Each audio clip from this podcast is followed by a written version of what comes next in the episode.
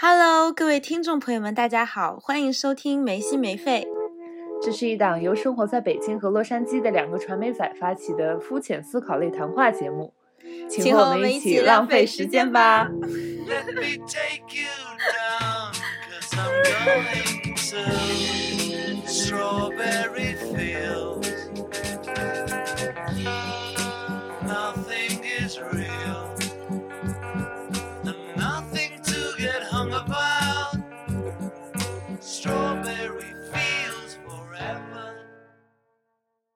还点心这你们的网络是不是不太稳定？我这里有时候会显示卡一下。应该是不太稳定。对我们这应该不太稳定，我们现在可偏了。我们现在正在一个叫 拉瓦的小镇，它这整个房间灯全暗了，你知道吗？我给你描述一下我们现在处的环境，就是本来这个房间有五个灯，然后只有一个是好的，然后现在就大约是一个角落里的灯，然后亮着，我们俩靠打手电，然后把设备建破败好，然后关键也没有没有没有那个桌子，然后我们现在是把这个电脑放在床上，他躺在床上，我躺在床边，然后 我们俩在给你录，你知道吗？然后现在整个只只有角落里有一个昏暗的小黄灯。天呐，如果我们这个项目做成了，就可以回忆这些心路历程。朱水先进行一下自我介绍吧。大家好，我是朱子。然后呢，我是狒狒和猪，我是狒狒和抓姐本科的大学同学，但是我们不是一个班的。对，然后我现在是在美国读书，然后学的也是跟本科差不多的，也是社科的专业。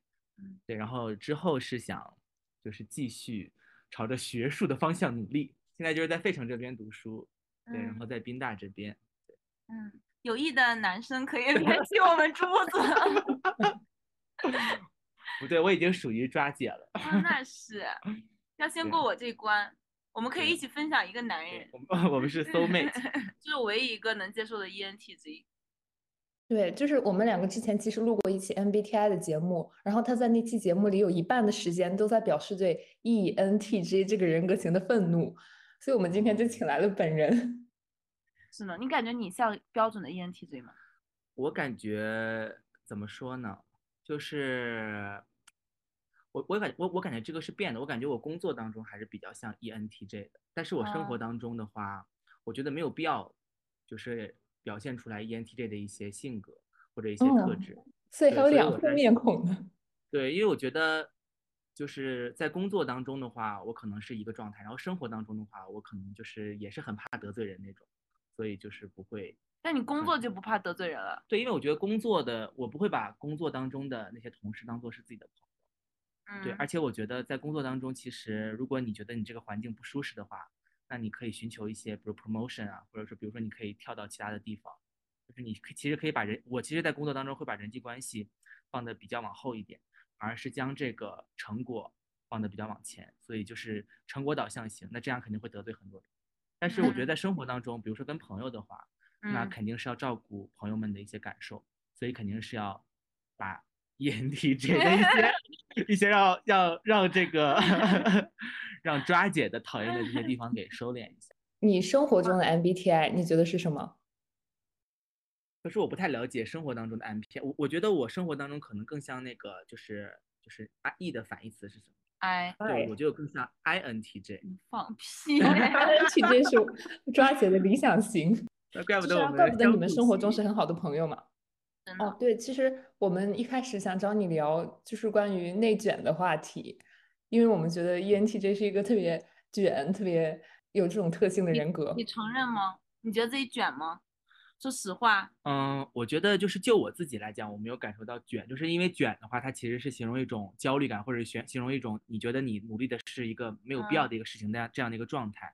但是我觉得我目前没有感受到这样的状态，但嗯是可能在外人看来，我是属于那种比较卷的，嗯，就是要看你怎么去定义它。如果你觉得就是说奋斗逼就是卷的话，那我觉得我还算卷，但是我肯定不会去盲目的去竞争。比如说看到一个人比我好，我就会去想超过他。我觉得这样是一个不对的想法，就是我其实是一种不断超越自己的一个状态，不是说嗯是超超过别人的状态。因为我看到很多是那种，就是就是他是为了超过别人而去努力，这样子我觉得嗯是一个很不好的状态。嗯所以我觉得，嗯，可能这个不太符合我的目前但的这个。超过自己的话是没有上限的呀。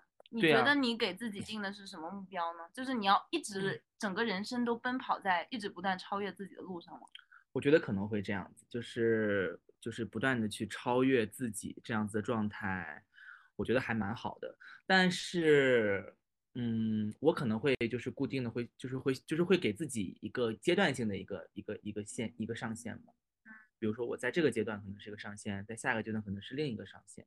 但是我觉得如果如果你总是停留在就是你在一个上限待久的话，可能对我来说会是一个比较 boring 的一个事情，就是比较枯燥的一个事情。因为我个人是一个很喜新厌旧的一个人。哎，这很 ENTJ 耶，就是不断的突破自己给自己设定的目标。对，就是我感觉这个还蛮像，我还蛮像 E ENTJ，就是我我个人觉得我可能就是从就是把所有东西都拨开，从一个能力上的来讲，我可能不是说那么的天资聪颖，就是很都很普通的，大家都很就是跟很普通的那个人一样嘛，就是可能会找一些那些天资很聪颖的那些人跟他们对标，然后以他们为为一个嗯标准去不断的努力，这样子。对但这个会不会跟家庭原因有关啊？就是比如说父母期待这种的，我觉得很有关，很有关是 吗？对对，我觉得他们，我我觉得我爸妈就挺卷，但他们也没有说，但他们就是一直也是那种一直在不断追求价值和意义的那种人，对，可能他们就是属于那种从农村出来的那样的一个一个心理，然后可能对我也有一定的影响，而且还有挺，其实我觉得有挺不好的影响，对，然后之后之后也是自己慢慢调整状态，然后我觉得才达到一个目前比较比较正能量的一个状态。你觉得这个嗯。正不正能量是体现在目标上，还是你去实现它的过程上啊？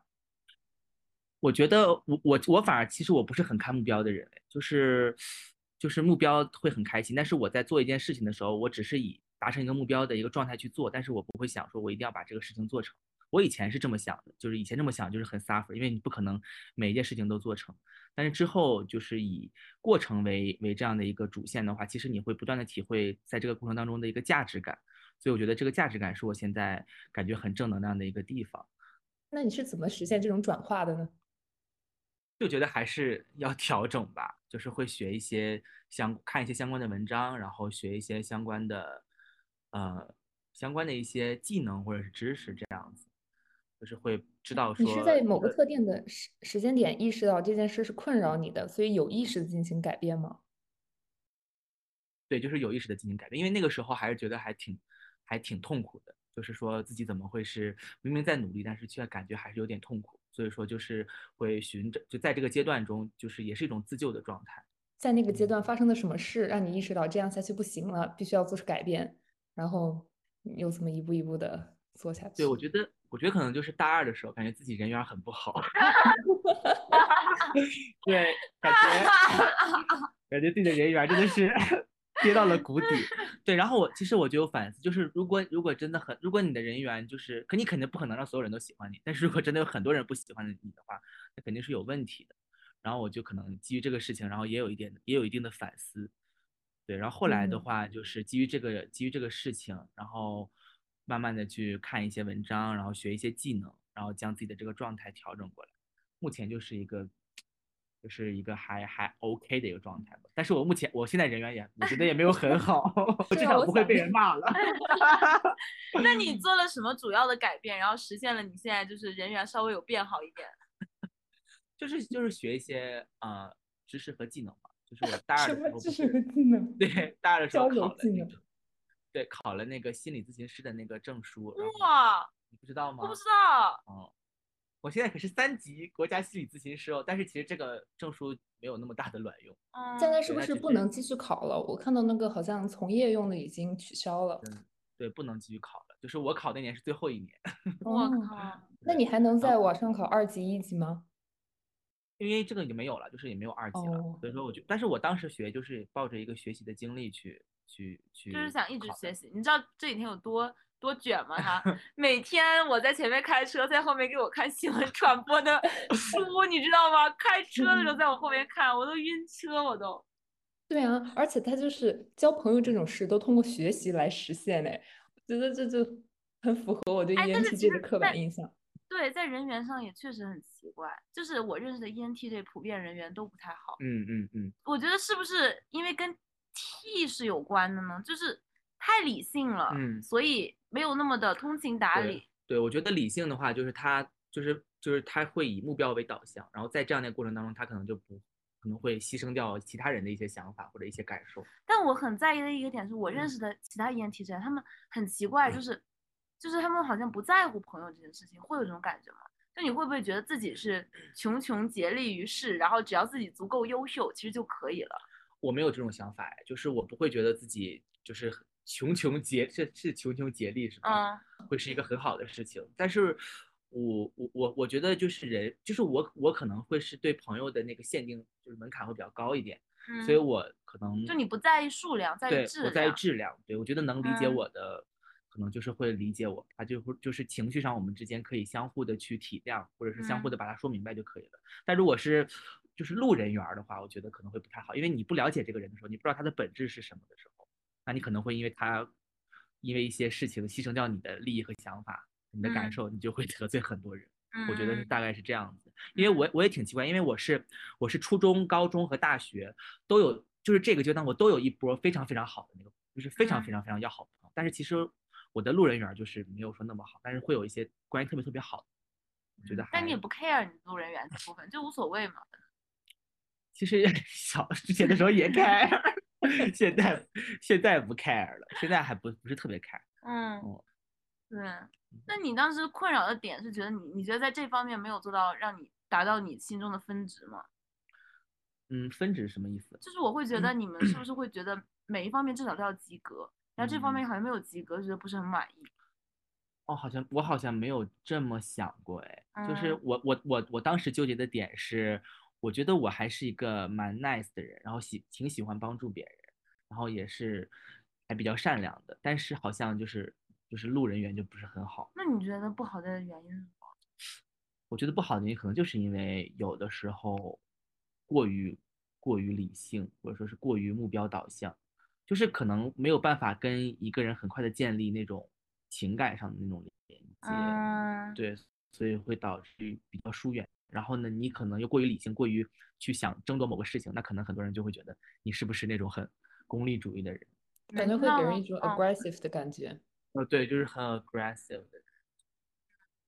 那你就是如果你能变的话，你希望自己性格变吗？我不希望我自己性格变，你不希望变啊？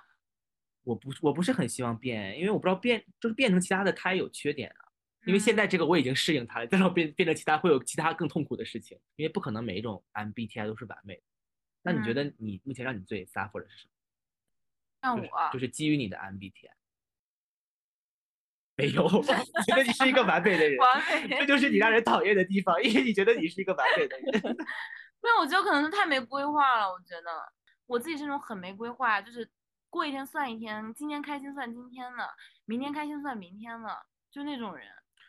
但是你不觉得，其实就是你做规划和你没做规划，你你将来达到的一个一个点，它其实可能没有没有什么差别。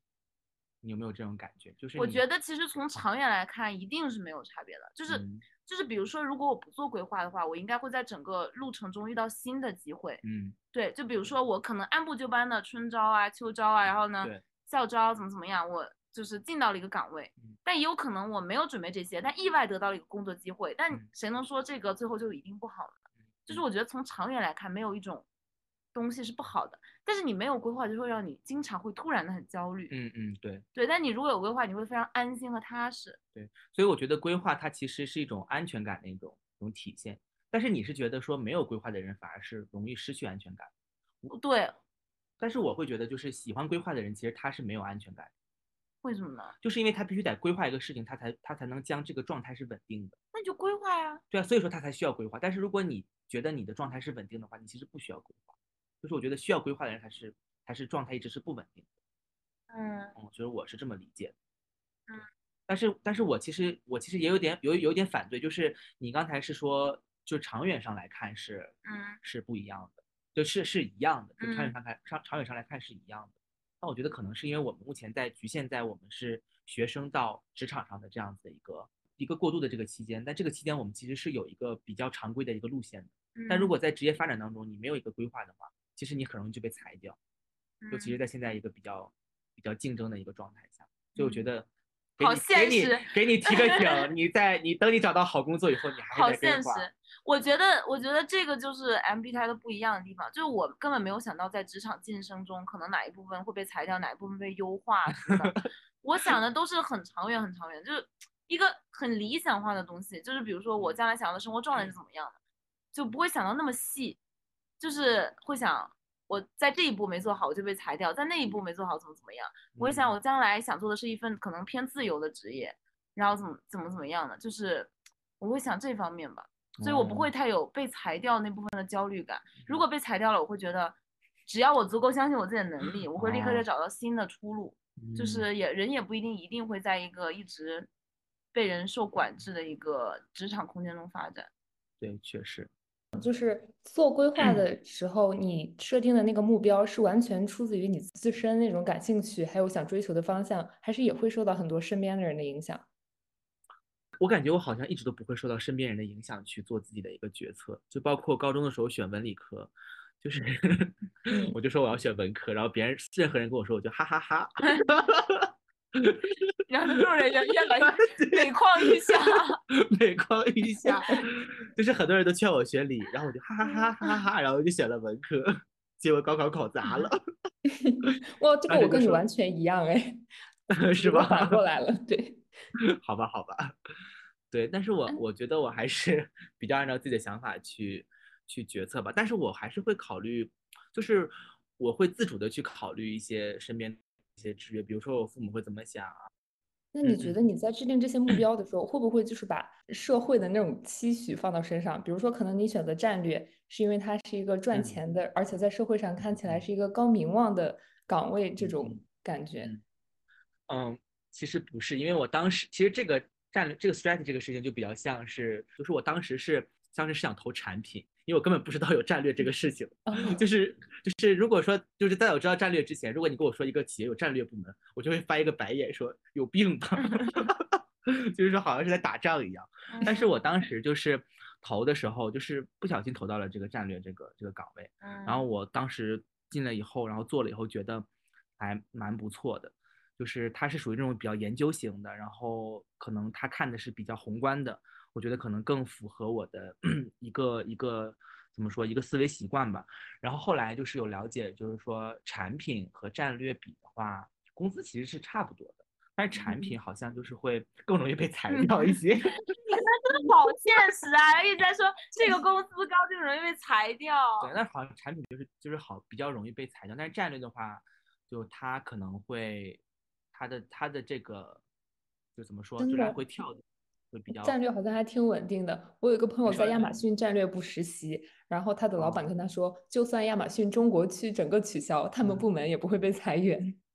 对对哇，对，就是如果你是在这个企业战略部的话，你其实很难被裁掉的。但是如果你在业务线战略的话，那你就要看这个业务线怎么样。比如说腾讯游戏的 战略部门，你觉得他可能被裁掉吗？但是但是这样的话，你为什么会很在意被裁掉？你是有什么明确的职业发展的目标吗嗯？，我不是很在乎被裁掉，因为我觉得我不会被裁掉。但是嗯我比较在乎的就是说，战略比较符合我的一个思维习惯和我想做的一个事情。但是我现在就是不太想做战略，想去读读 PhD 的原因，就是觉得战略它可能还是局限在一个公司的这个层面上，但是我可能更想去看看能不能为这个国家、为这个政府做一些事情，所以说才会对，所以才会去想读 PhD 这个事情。但是后来又觉得，就是说你还是得从现实的角度角度去考虑，因为读 PhD 它不是一个就是收益很很良好的一个、啊一个职业，所以也是在就怎么说，就我觉得可能也最终也是 下定决心才去做这样的一个决策。那你就其实你 下定决心的动最终动力是什么？让你读 PhD？我也不太清，就是这个也是我目前在比较迷茫的一个事情，就是怎么突然之间又觉得要读 PhD 了？对啊，对而且你这最夸张的一个点是你是在那个宾大读的研究生，然后你嗯要回国读 PhD，、嗯为什么不在这边读 PhD 呢？也会投这边，就是也会嗯去、去申请这边。对我觉得在这方面我还是比较保守，就是你国内肯定要申请，你国外可能也要再申请。但你优先肯定你心里是想国内的是为什么？因为时间点不一样，国内是先投先先面，哦，哦就是你在最终选择的时候是没有一个 preference 的。会有会当然会有 preference，那最终选择就是按照 QS 排名来进行 preference preference 的筛选。那你觉得这个 title 它重要在哪里呢？是重要在你最后找工作呢，还是在自己的一个人生履历上，还是爸妈的一个期许的满足上？我觉得爸妈的期许和满足上肯定是有一点的，因为我我堂哥也是读的 PhD，然后我爸嗯妈可能他就是很支持这个事情，对，因为我们家学历不是很高，我觉得可能有一点，但是这个我觉得是比非常非常次要的一个原因。然后你刚才说社会的那个就是那个 P 就是嗯 PhD 那个 title 嘛，嗯我觉得也有一点，我我觉得这个还这个好像还占蛮大的一部分，但我觉得嗯可能占百分之五十的还是说你做这个事情的一个价值，就是我真的是比较喜欢做这个事情。就是你觉得评定一个人和这或者一件事是不是卷的这个出发点，是不是看他真正喜欢这个事儿，还是只是为了达到一个看起来很高的目标来做这件事啊？比如说你刚刚的这个经历，如果放到网上去，可能也会被大家叫的是卷王。嗯嗯嗯，但这个我觉得怎么说呢？就是就是说，就是那种就是为了竞争而竞争，肯定是必须得批判的。但如果说别人很努力，然后你又你又批评一个人很努力的人，那这个好像逻辑对我来说不是很通。嗯，对，嗯就是反正是我的话，如果一个人很努力，然后他去做自己想做的事情，那我会给他投非常非常赞许的目光以及大拇指，就是会、嗯会我会鼓励他说你要做这个事情。就是我本身也是很 supportive 的一个人，嗯对，所以我我我是自己是这样子。嗯对，但是可能现在，我觉得可能也是因为 大家都比较焦虑吧，就是现实问题真的还蛮严峻，就找工嗯作很难找，所以大家可能，因为因为你一个很努力的人，他可能就会跟你竞争另一个岗位，嗯，对吧？嗯他比你努力，他可能就会比你更容易得到一个你想要的岗位，所以这也是一个很蛮正常的一个现象。嗯嗯所以说你是没有这样的焦虑吧？如果如果如果你的你的同学都非常努力，我会，我其实也会，但是但我不会想的这么那个啥耶，就是没有什么规划，嗯对嗯。我。就会觉得就是像我们这次旅程一样，我觉得嗯。是很多事情你在哦，你只要向正确方向行进，然后偶然发生的很多就会很美好，嗯嗯，就是嗯按有确定的规划，我觉得反而就是每一步去走，你有一点点达不到，就会很痛苦。对，就我特别不喜欢有我特别强烈的规划。对我。非常非常同意你这个观点，就是我也觉得嗯。你做规划只是一个规划而已，但这个规划你你肯定会遇到很多很多的插曲，嗯。对，但是但是规划的意义就是在于它给你一个目标感，但它不是不在于说你要把这个事情做成，嗯，对，所以我非常同意你刚才说的那个观点，但是这个这个万一被他们听到了怎么办？就是我们在一个节目中 diss 我们现在的这个旅游的团队，也没有啦，他们也还好，就是对对对对，嗯就是风格不一样，大家都会比较严谨，然后我们俩喜欢冒险，对，大概是珠子是什么嗯星座啊？我应该属于天平天蝎座的，就是夹心儿焦心，呃，对对，焦点那块儿，焦点那块儿。嗯，对，确实就是有点天平，也有点天蝎的那种感觉。我认识的另一个 E ENTJ，他也是天蝎，就有点同样的感觉，就是相当于目标很明确，然后朋友也不是很多。好扎心哦，朋友不是哎没有很多没有啦。然后确实确实是这样子。但我其实也觉得质量是大于数量的，嗯，对啊，对啊，对。但其实对我来说也是只是我的路人缘还可以。那超级高啊，呃，所以说狒狒觉得自己的路人缘是可以的。呃，就是我很路人、很路人的那种路人缘还可以，但我很难跟别人成为很好的朋友。我觉得我的 MBTI 带有一种冷漠潜质，哦，就是高冷美女、清冷美女。嗯就不是因为卷，但就是因哦为不会把自己打开给别人。哦，我可以跟你很友好，但是不会跟你交心的那种感觉。那你是怎么跟 drama 这么交心的呢？他当然跟你不交心。就比如说，我其实跟 drama 不交心。就我，那我跟你们俩都属于关系非常非常好，就是在我的好友列表肯定排很靠前那种，就是你们俩都算是。但是就是这很奇怪呀，确实，我感觉你们俩就是就你们界定的那种朋友不是很多的理由，应该完全相反。我觉得狒狒是那种就是呈现是很友好，但是给人的感觉就是有距离感的那种，就是嗯跟一般关系的那种人。嗯就是我觉得狒狒是不愿意花时间，就是在自己关系没有那么好的人去建立一段关系，他就是就是对于这些新嗯接触的人会对他会有一些距离感。嗯但是你的话，我觉得不是，你的话，我觉得跟你刚接触的人都会迅速的拉近，嗯就主导一个事情的那嗯种感觉。嗯嗯但是我就觉得可能是因为你很多事情比较理性，嗯。所以你不能说是，比如说有的时候牺牲自我的一些事情去顾全别人的感受或者成全别人的一些事情，嗯嗯。对，可能会有的时候会给人一种比较就是太冷酷无情的感觉。所以只有和你像我这种是和你认识太久了，嗯。就是相当于特别特别了解你的人，嗯才可能就是说成为那种很好的好朋友。对，所以路人感觉我们两个这种都是需要长期相处才能够比较熟悉的。嗯，所以因为狒狒是什么我是 INTP INTP，？INTP 是什么？一个叫什么哲学家，对，啊逻辑学家型，学家、哲学家。对，那一看就很高冷哎，不太适合做朋友，会会给我 讲很多大道理，会会给我讲那种哲学问题。哦，对，就是跟朱哥不是很熟，是因为他在刚开始接触的时候会给人一种精英的感觉，就是他会带有一种啊精英视角。啊？是有一点什什么样的是精英视角？是就没有那么接地气，你知道吗？嗯就比如说我要是跟人说一个话的话，我不会在乎就是我的形象如何，我就跟他直接就是大白话聊天，赶快把这事情搞完再说。但我觉得你说话是带有一种就是就是感觉就是就差一个西装打领带的那种状态，真的会有有吗很有点严肃，也不是说严肃，是有点会给一种正经。对哦，我觉得会有点像那种种知识分子。啊、对，对，但是但是我觉得我看问题的时候还没有说很精英，但是如果说你要说很正经的话，那我是很同意。有时候嗯我有时候确实 就是把一个事情给聊死了，因为过于正经。是 啊那那个时候那个时候抓马就会就是表现出来那种非常不想听的那个态度，但是我一定要给他讲，因为我是 E ENTJ，我不在乎他的感受。是，我跟你说，我就特别烦 ENTJ 这一点，但但你还好，真的。因为我有时候也搞笑啊，就是我不是总聊这个东西。如果有一个男的天天天天逼逼叨逼逼叨都是这些嗯严肃的事情，那你肯定也很烦他吧。哎，但我想知道，你比你比一一般的 E ENTJ 没有招我讨厌，是你没有那么的强势。其实对我啊，嗯就是比如说有个事情我不想干，然后呢，你跟我说让我干，我就是不想干，你就不嗯让我干了。对，但是 但我身边 ENTJ 认识的人都是这样吗？是我总感觉 ENTJ 只是对自己严苛，哎，就不太会要求别人做什么吧？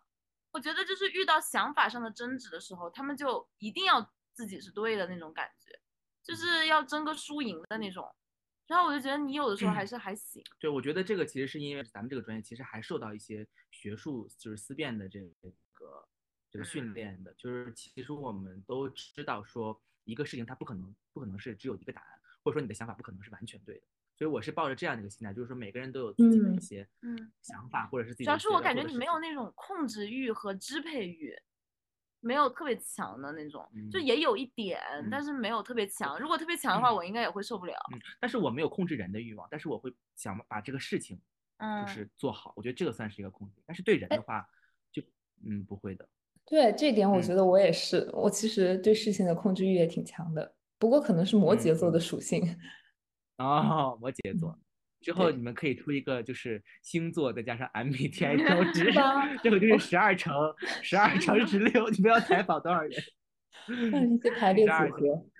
将近两百个人，你们采访了，这个样本也够，你们都可以出个论文了。嗯，好好实用主义的想法。你毕业论文，你毕业论文已经已经有题目了。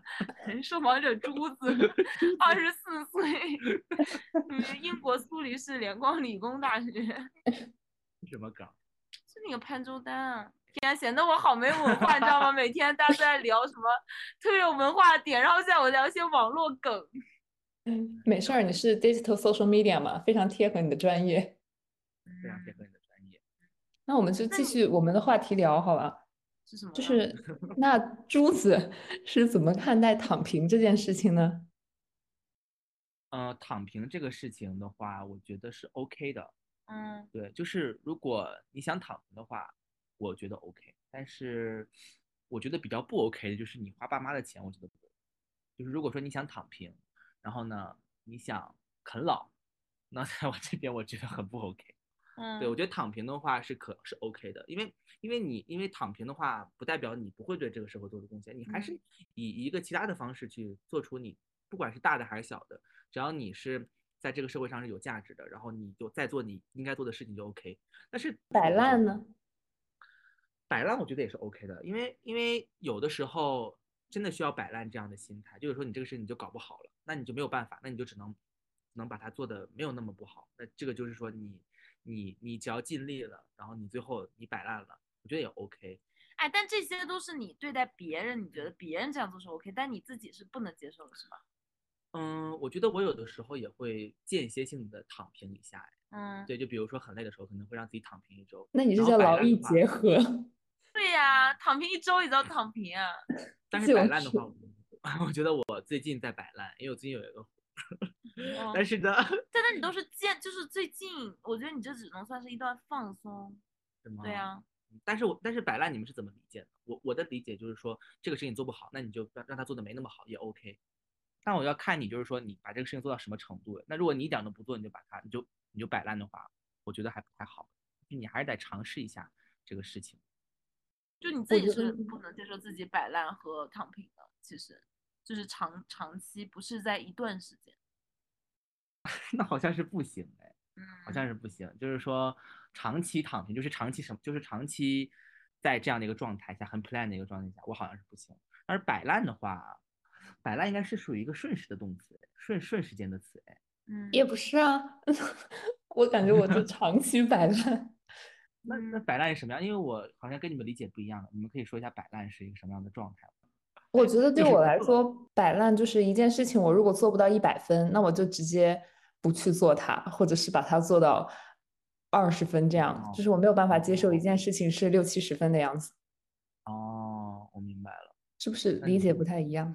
哦，我我我能够 get 到你这个事情的这个逻辑。然后那我也这么理解，就就是就是，比如说一个事情，我感觉我干不太好了，或者是哎呀，一想到这麻烦死了，我就不做了。哦，那但我的点就在于，如果你不做这个事情，那如果这个事情就让你做这个事情的人找你，那怎么办？我觉得摆烂更多的不是针对于我必须完成的工作，而是针对于我自己需要做的事物，就是哦对自己的人生目标摆烂。哦，嗯就是是我自己想做的事，而不是别人要求我做的这个事情。对，哦，就是我在理智上非常能理解这件事情，但是我的情感上就是会往摆烂那个方向偏。嗯嗯，对，我觉得这个事情呢，就是说，就是可能可以用 con consulting 的一个一个东西来解决，就是说 consulting 一直在强调就是二八原则，就是说你在做一个项目的时候，你不可能把这个项目做十分，所以你一定要先把就是先做八分，然后留着留下那两分，你就是可以做也可以不做。如果这两分你做不了的话，你可以通过一些其他的手段去弥嗯补它，比如说你可以 你可以跟这个客户嗯嗯，喝喝杯咖啡，把这个事情就解决了，对哦吧？是这他他是这样的一个一个思路。嗯，所以我觉得，嗯，对于我来说的话，只要能做到八十分就 OK。但如但是如果做到六七十分的话，我觉得不会接受，我肯定会把它做到八十分，因为我觉得六七十分到八十分是可以做到的，但是六七十分到一百分可能就是像八十分到一百分，中中间这个二十分可能是很难做到的，我是这样嗯的一个心态。我觉得你这种心态是最健康的心态。谢谢你的夸奖，我受到了一个哲学家的褒奖，哎，哎呦喂！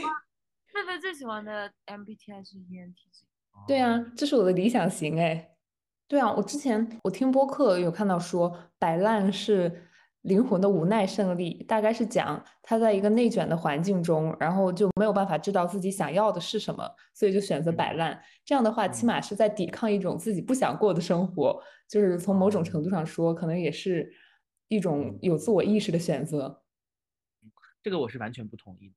就是我觉得嗯你为了叛逆而叛逆，这个事情是没有任何意义的。就好像你是在寻求一种自我的逻辑自洽，但是一个逻辑它应该是 general，它不应该是局限在你个人的一个小空间里。所以说你寻求自我的一个逻辑自洽，这个还是完完全没有意义。就是你还是要把自己放到一个大环境下面去寻求一个整体上的逻辑框架上的完整。我觉得这才就是就我来看才是有意义。嗯，听起来也有其中的合理性啊。比如说，一个人在大厂工作，但是他厌恶嗯了这种螺丝钉的工作，所以他就每嗯天摆烂，把自己的分内事情做好就好了。你觉得这也是不应该的吗？是因为他没有选择，就必须要好好做好这件事情吗？但是他把自己的事分内的事情做好了，就是挺好的呀。那他其实他其实这个人他其实是有一个更更理想的、更更高远的一个目标，但是他觉得这个高远的目标在这个大环境当中没有办法完成，所以他选择就是在大厂把自己的这个螺丝钉的工作做好，这个我觉得是 OK 的。嗯，这这个这个 case 我是 OK 的。那他如果不做好呢？就是每个都做六七十分。不做好的话，我觉得你只要做了就 OK。但是你，但是你为了你为了跟这个，你为了去寻求一个打打主义，然后把这个事情不做好，就是你这是寻求的一种情感上的安慰，你没有寻求到物质上和价值上的安慰，我觉得哦，没有任何意 义啊。就是还是一种非常务实的考量。对啊，我觉得是，我觉得对我来嗯说就是，就觉得哦，为什么就是就是在我在我这边逻辑就是完全不通哎。嗯，其实我觉嗯得 ENTJ 有一个有一个很大的优点，就是我认识这几个人，就是我感觉你们的生活整个人生大体上是嗯可控的。大体上是可控。对，就我其实很羡慕这一点呢，就是比如说我问你，就我认识你们啊，就是不管怎么样吧，就是虽然大大家人缘都不是很好，说实话，也就是 ENTJ 平均人缘真的都不是很好，然后但是都有几个就是质量比较好的朋友，然后呢，同时就是有他们想要的工作，他们都可以用各种方法争取到，嗯，然后呢，嗯整个人生是在一个自己设想的一个大轨道上进行，可能中间嗯会有一些小插曲，但大概率不会偏离。然后虽然就是可能，比如说人缘也没有那么好啊，就各方面都会有些缺憾啊，但是这些其他他们缺憾的部分，他们都不是很在意。就是我嗯感觉这是活在一个特别自洽的一个环境之中。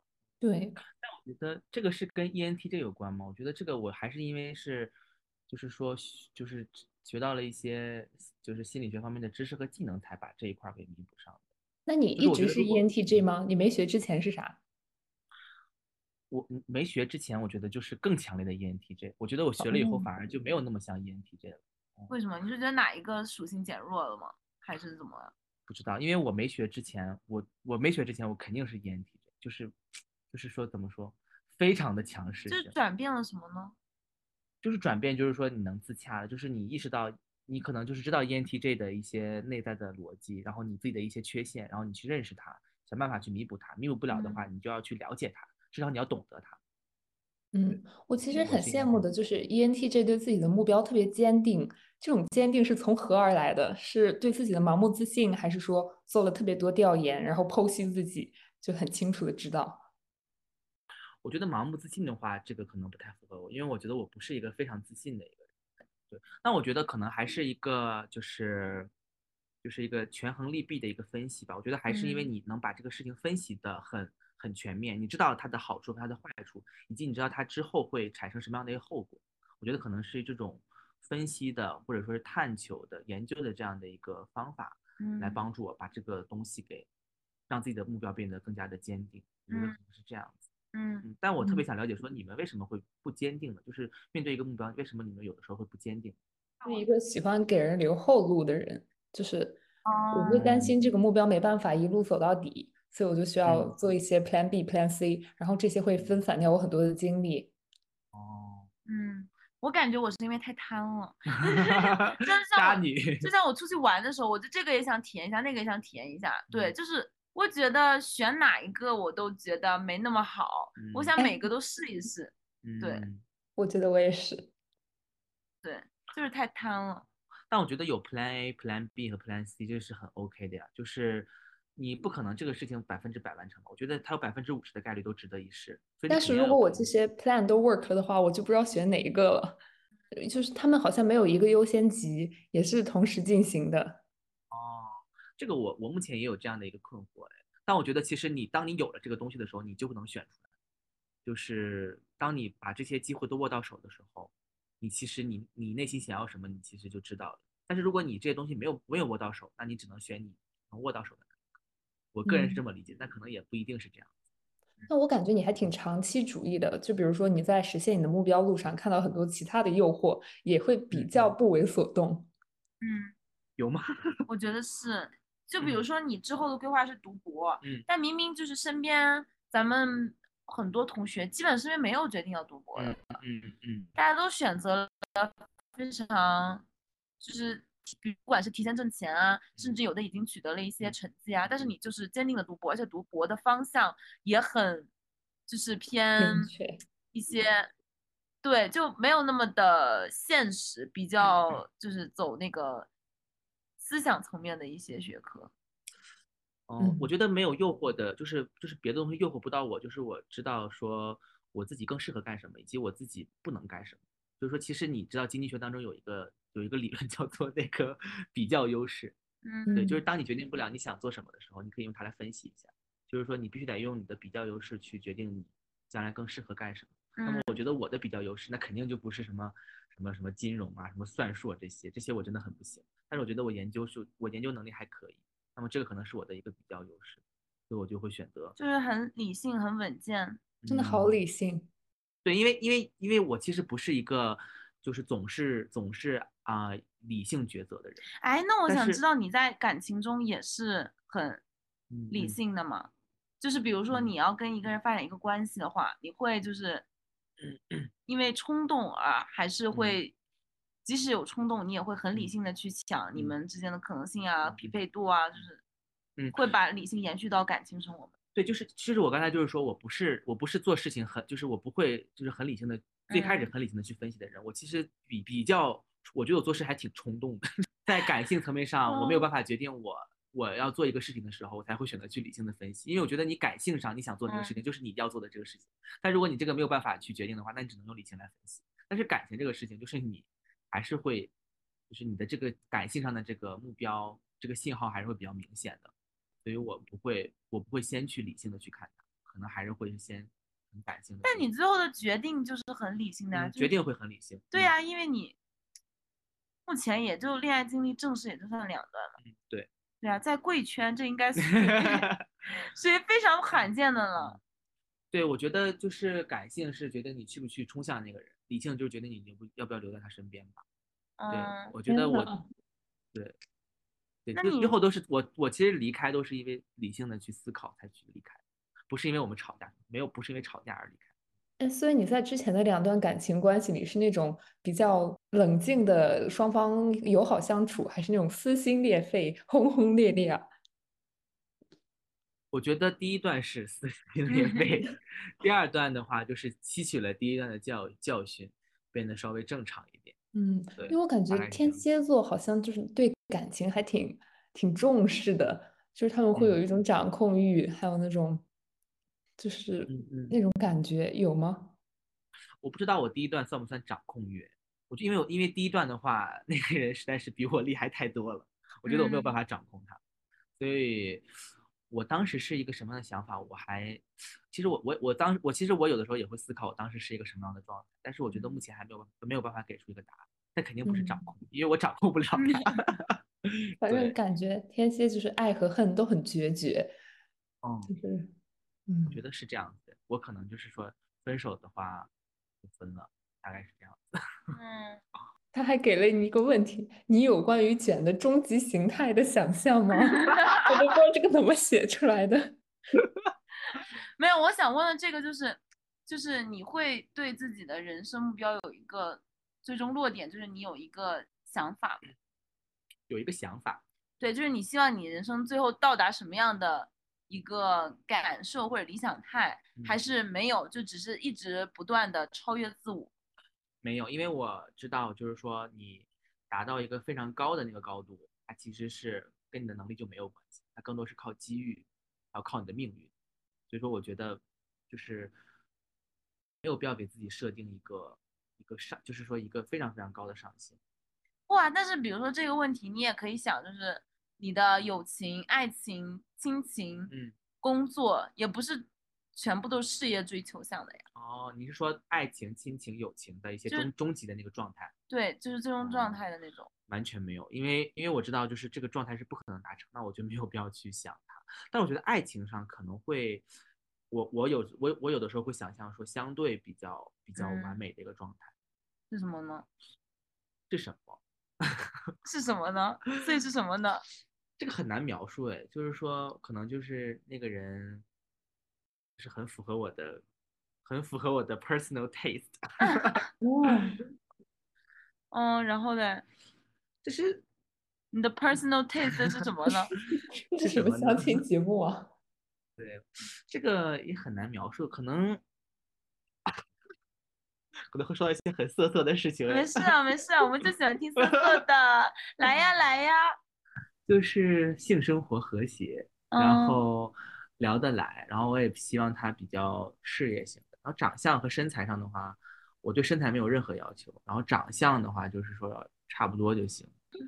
不好意思，性生活和谐，这是可以播出的吗？呃可以呀、可以呀、这句话放到最前面。你那你的名字就暴露了。对啊，就是你的这个所有标准，把它放到最前面，是因为你真的最重视这一点吗？你是说性生活和谐吗？对啊，哦，就就是觉得他是最其实我觉得很多人对这一点要求真的挺高的。嗯你一个牡丹，我跟你说，你不要就是把世界想的那么的理想和就你你怎么好意思说我一个牡丹啊你们俩啊？不都是牡丹吗？对。但是我最近几天跟别人聊，发现我和很多女生聊，她们都会把性生活和谐放在很靠前的位置。嗯，对，我觉得挺重要的。嗯其实大家不重视，就是在国内好像很少，就是很多人对，会只是大家不好意思说出来，我觉得。但是我觉得这个其实是最重要的，嗯，因为我想想到了我们就是宿舍夜聊的时候，大二的时候，抓姐是我们宿舍唯一一个不能接受婚前性生活的人。我现在 totally 可以接受。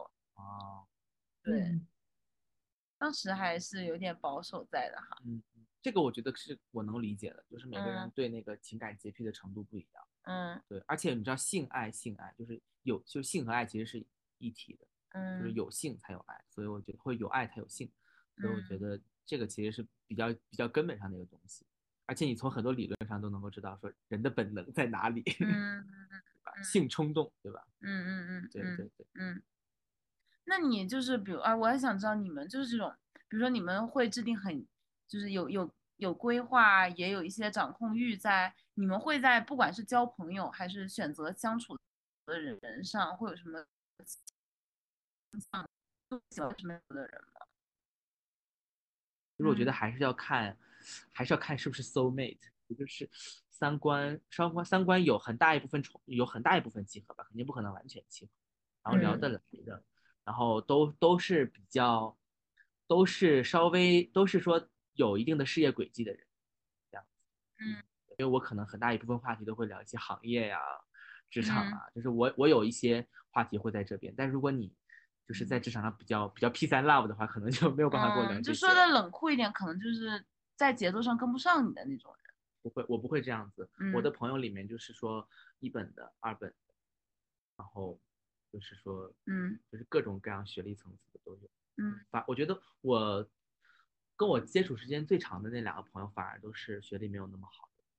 那你说的事业轨迹是指什么？就是说你要做你自己的事情嘛，就是比如说我哦，你不能接受嗯那种躺特别躺平的、不可以，特别摆烂的那种。就是因为因为你跟他聊不了，你跟你跟你跟这种人，就是你要跟他聊一些事业上的东西，你反而你就会得罪他，就是会就是会就是很难去规避掉这个话题。对我来说就很难规避掉这个话题。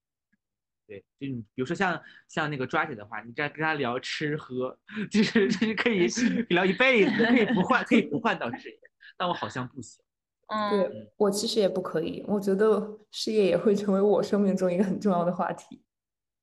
对，就是嗯我觉得这个每个人可能不一样，不是说我不是说我觉得 P 三 love 不好，不能跟他交朋友，而是说 我跟他聊不到一起去啊。我会我我如果跟他聊职场上的东西或者行业上的东西，那么他就会给我翻我一个白眼，离我而去，我们就直接这个这个关系就破裂了。嗯嗯我感觉可嗯能是这个原因。嗯嗯嗯。那你会觉得就是过分追求事业上的成就和成功是一件让人觉得就是有一点难以启齿的事情吗？还是你觉得理所当然？我既没觉得难以启齿，我没我也没觉得理所当然。我觉得你过过度的去追求事业上的成就和过度不追求事业上的成就，对我都是 make sense。因为我有的时候跟人聊天，就是刚接触不是那么久的人跟他聊天，然后聊一些事业上的东西，我会觉得就是哦显得 我接近他 像是带有一些目的性的，哦然后我就会觉得让自己有点不舒服。我我有的时候也会有一点，但是有的时候你你不觉得你不了解这个人的时候，你只能跟他聊一些 大家就是一些，嗯就是比如说职很 general 的东西。对，很 general 的东西。对，但这样的东西我可我觉得可能就是你聊聊一些更单纯的东西，可能会更友善一点。嗯嗯嗯对我我我有的时候跟别人聊一些事业的东西，就嗯 就比如嗯可能说可以聊行业啊，或者聊职场，哦倒也不一定具体到非常工作的细节。嗯但嗯我真的觉得，就是当你开启了一些职场上的话题的时候，嗯，就变得很有很有目的性的去接触一个人。对我觉得这是在 social，不是在交友。嗯嗯，但我觉得可能是因为不同人的交友属性也不太一样，你是用 F 在交友，有些人是用 T 在交友。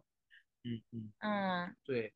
但是但我觉得你这样也给我提醒一个点，因为我因为我之前跟一个人交就就是跟一个人接触的时候，我想跟他搭一个话，我 就没有什么话题可以找，我只能跟他找可能比如大家是同一个专业的，那你之后你想找什么样的工作呀？嗯那比如说像我这样的性格，你会有哪些点是你觉得羡慕，哪些点是你觉得想规避的？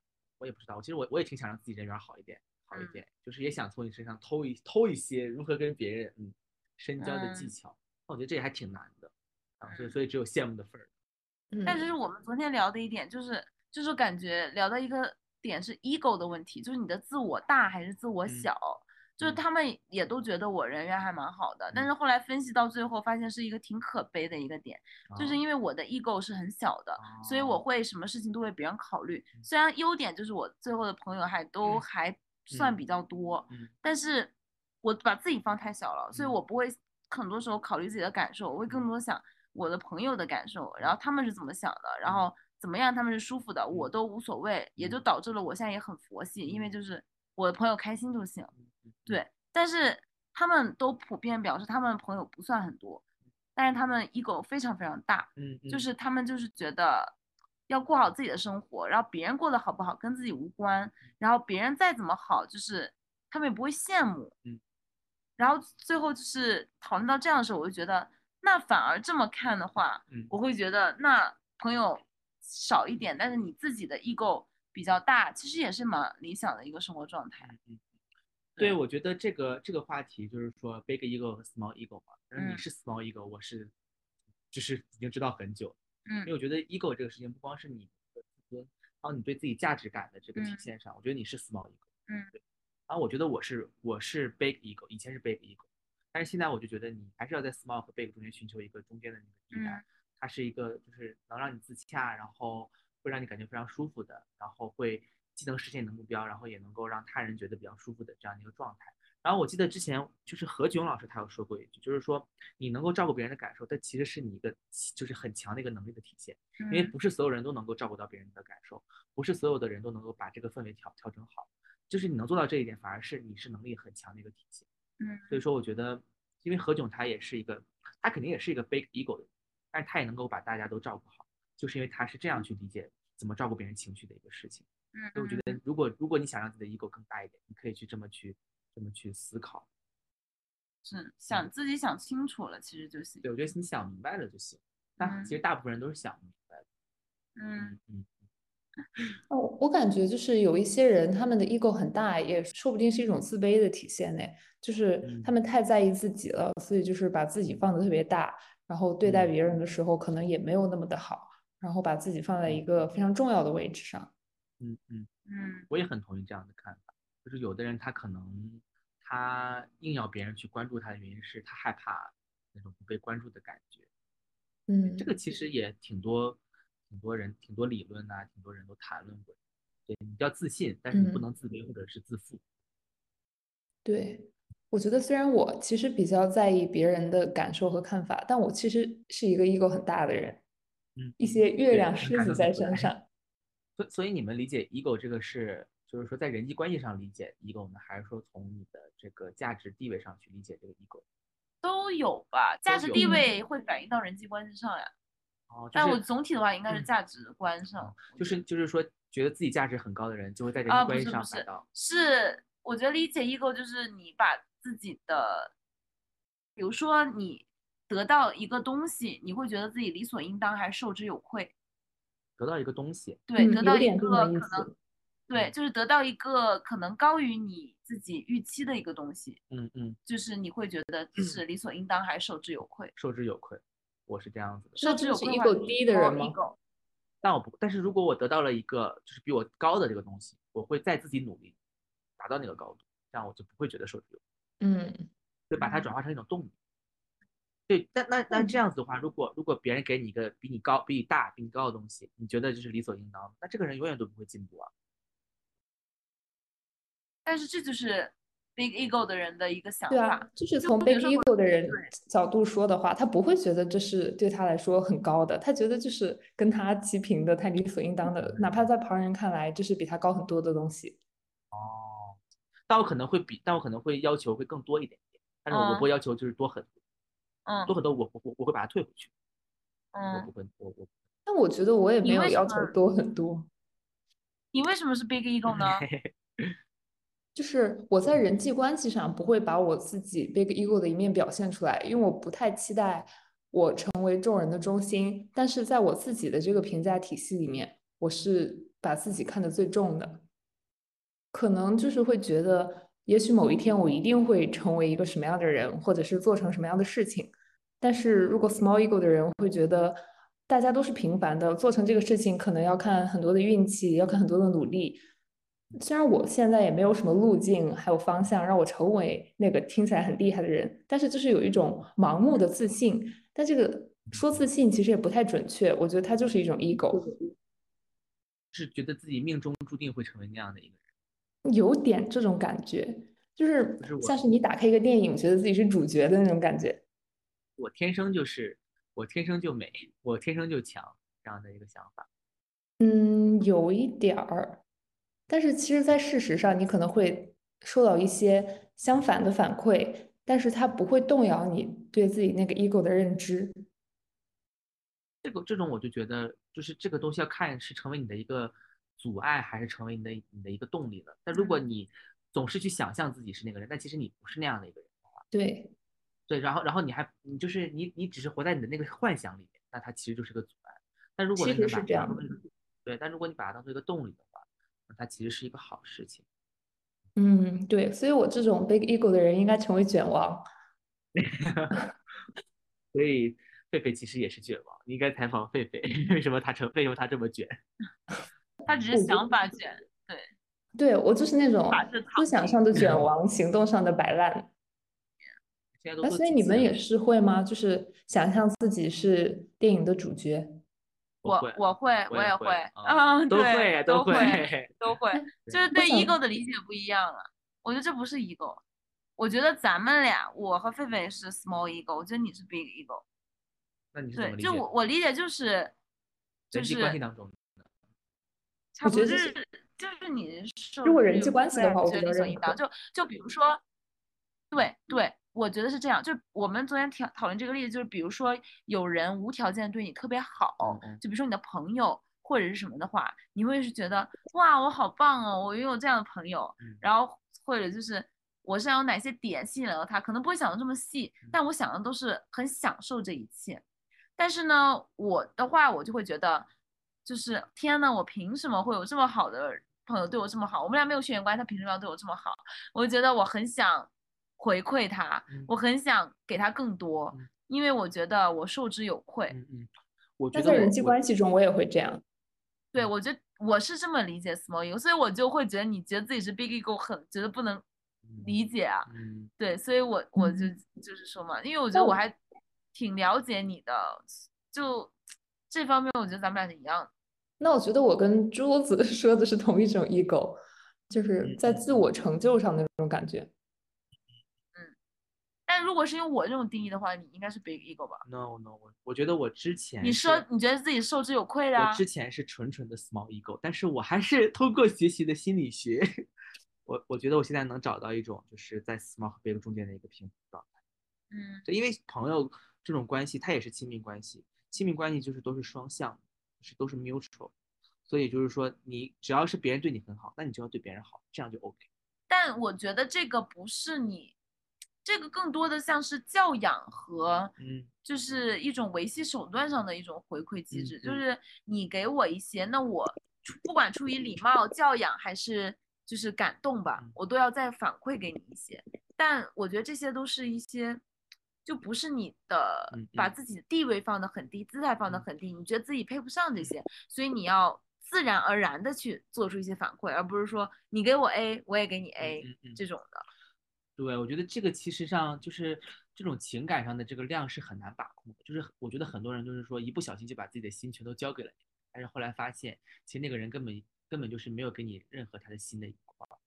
所以我觉得这个这个怎么说呢？就是说不要轻易的把把一个心交给另一个人，但是如果你觉得这个人是对的，你就应该去把你的心全部都交给他。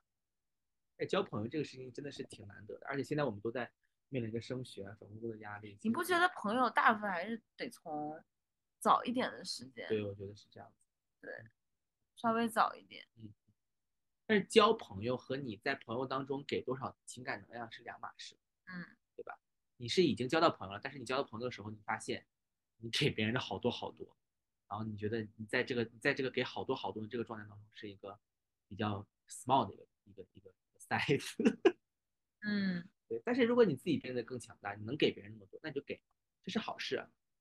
嗯，我是这么对他们昨天也说，就是说你不需要改变你的 small ego 还是 big ego，如果你的快乐源自于你给朋友带来快乐的话，你其实这也是你获得快乐的这种方式，就不必要，比如他喜欢摄影，你喜欢跳舞啊，然后就这样才是找到你快乐的方式，你觉得你自己找到自己的乐趣了。如果你的快乐就是源于你给别人带来的快乐，或者是你看到朋友快乐你就快乐，那也可以是你独特的快乐的方式。嗯嗯嗯，我觉得是这样。嗯，不错，可以用作 F 人的座右铭了。可以可以可以。嗯 我好像跟你差不多，但我现在就是会，但我好我但我好像不是让自己更充盈的这个方式，因为我因为我应该是充盈不了，因为我是 T，我应该是我应该是属于缺减的一个方式，但我觉得你可以做到，就是让自己更充盈，因为这个是好事。你什么缺减的方式？对，就是我可能会控制自己情感能量的交换，嗯，对，但是我觉得更好的办法是让自己更充盈，但是可能我作为一个 T，我没有办法做到这一点。我非常同意，我也是，啊，为什么嘞？就是我就是因为我我不会从中获得满足啊。对我觉得我就是没有办法让自己更充盈，就你们的满足感大约取决于自身的一些成就。还是价值感吧，就是从情感上，我觉得是它还是有一个天花板的，不可能是完全都都就是还是有限的。当然会获得很多，但是我觉得是有限。但是像你们这种 F 的话，可能会有有无限的快乐。你有一个无限快乐的源泉的话，那你就不断的去充盈它，这样子你就会得到越来越多的快乐，这其实是好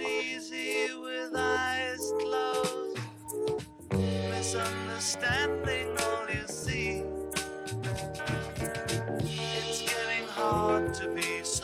but it all works out.